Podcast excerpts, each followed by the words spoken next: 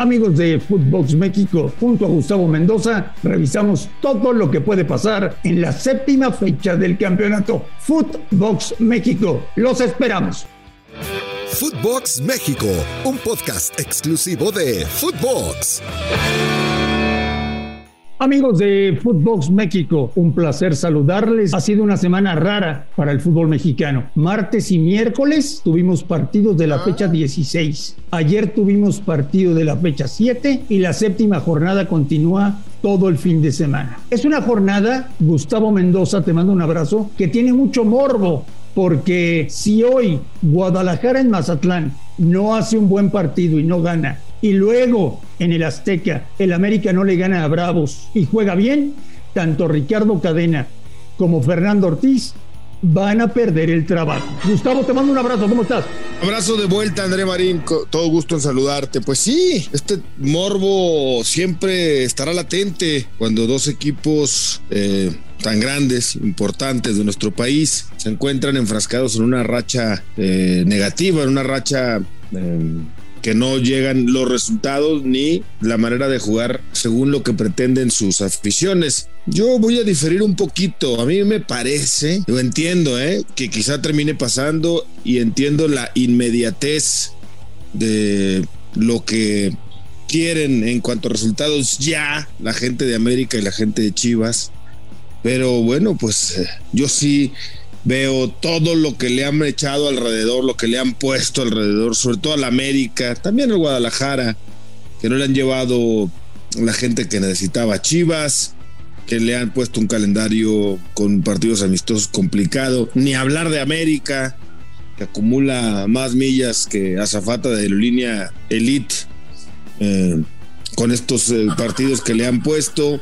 Yo sí entiendo que la gente quiere resultados ya, pero hay que ver el todo, hay que ver cómo le han, eh, lejos de pavimentado y aplanado el camino para que vuele y despegue el avión, pues al contrario, no puede despegar el avión porque está lleno de baches el camino. Vamos a ver si ahora que parece ya se aplanó, por lo menos, puede comenzar a levantar. Ahora, contra Juárez, en la cancha del Estadio Azteca, el América, todo el mundo decimos, Ah, pues tiene que ganarle, ¿no? A Juárez. Pues no es el mismo Juárez del año pasado. Y no nos olvidemos que cuando Gabriel Caballero recién tomó en su momento a Juárez, vino y ganó la cancha del Estadio Azteca. Ahora Hernán Cristante seguramente tendrá lo mismo en la mente, tratar de ganarle al América en la cancha del Estadio Azteca. Y Mazatlán, que recibe al Guadalajara, pues obviamente también el Gaby Caballero eh, necesita ganar, le urge ganar al equipo de Mazatlán. Es más, te lo voy a poner así, André. En el Mazatlán, el favorito es el equipo de los cañoneros mazatlecos.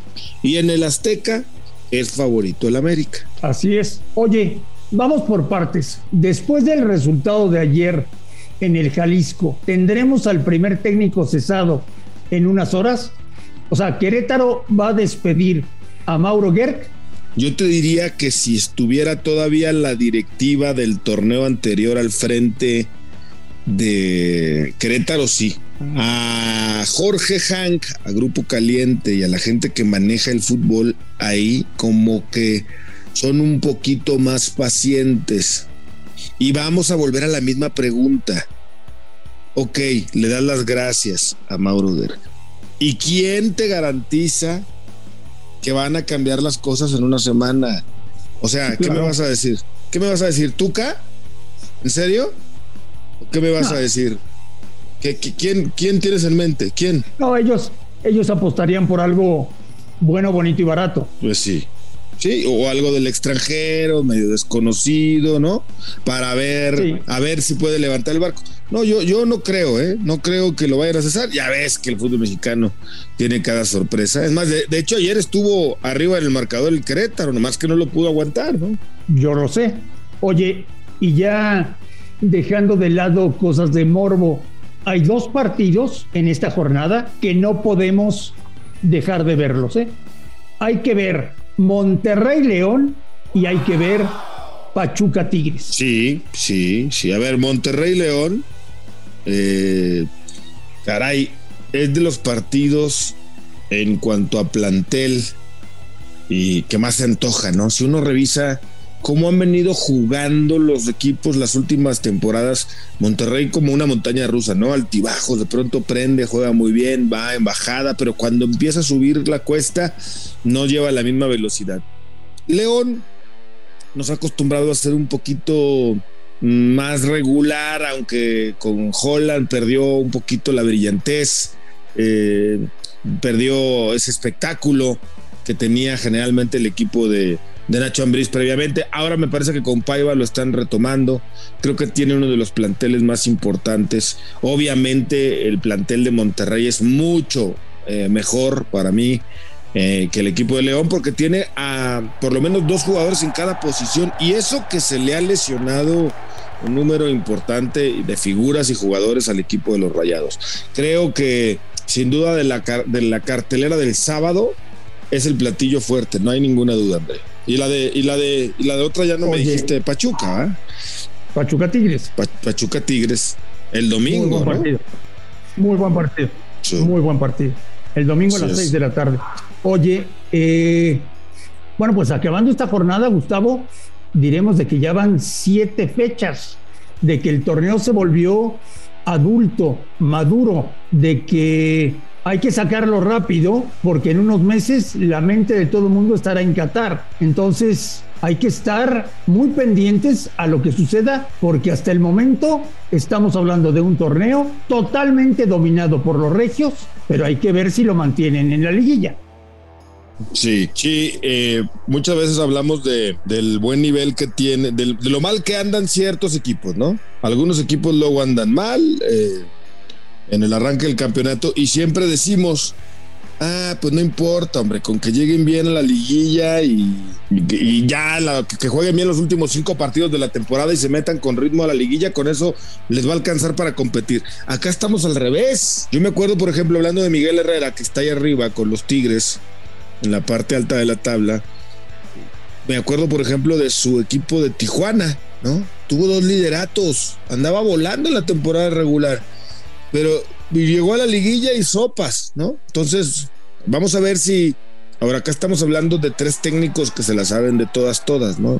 Estamos hablando de Miguel Herrera, de Bucetich y de Nacho Ambriz otro técnico que tiene toda la experiencia. Podrías meter ahí al Pachuca, que seguramente también va a estar ahí arriba, ¿no? Pero bueno, pues eh, yo sí tengo la duda, ¿eh? Ojalá y puedan mantener el nivel y el ritmo de estos equipos para la liguilla. ¿El torneo te está gustando o no? Híjole, ya sabes que yo soy pro liga mexicana, a mí me parece que ha sido. Pero, pero ha ido de más a menos, ¿no? Empezó muy bien, sí, empezó muy bien. Ahora, eh, es una realidad, Marín, que las fechas dobles son lapidarias, ¿no? Más que quiera el jugador eh, seguir con el mismo ritmo, con el mismo nivel, pues llega un cansancio natural. Y si le sumas a eso los que han tenido que jugar otros partidos fuera de la liga, pues sí. más.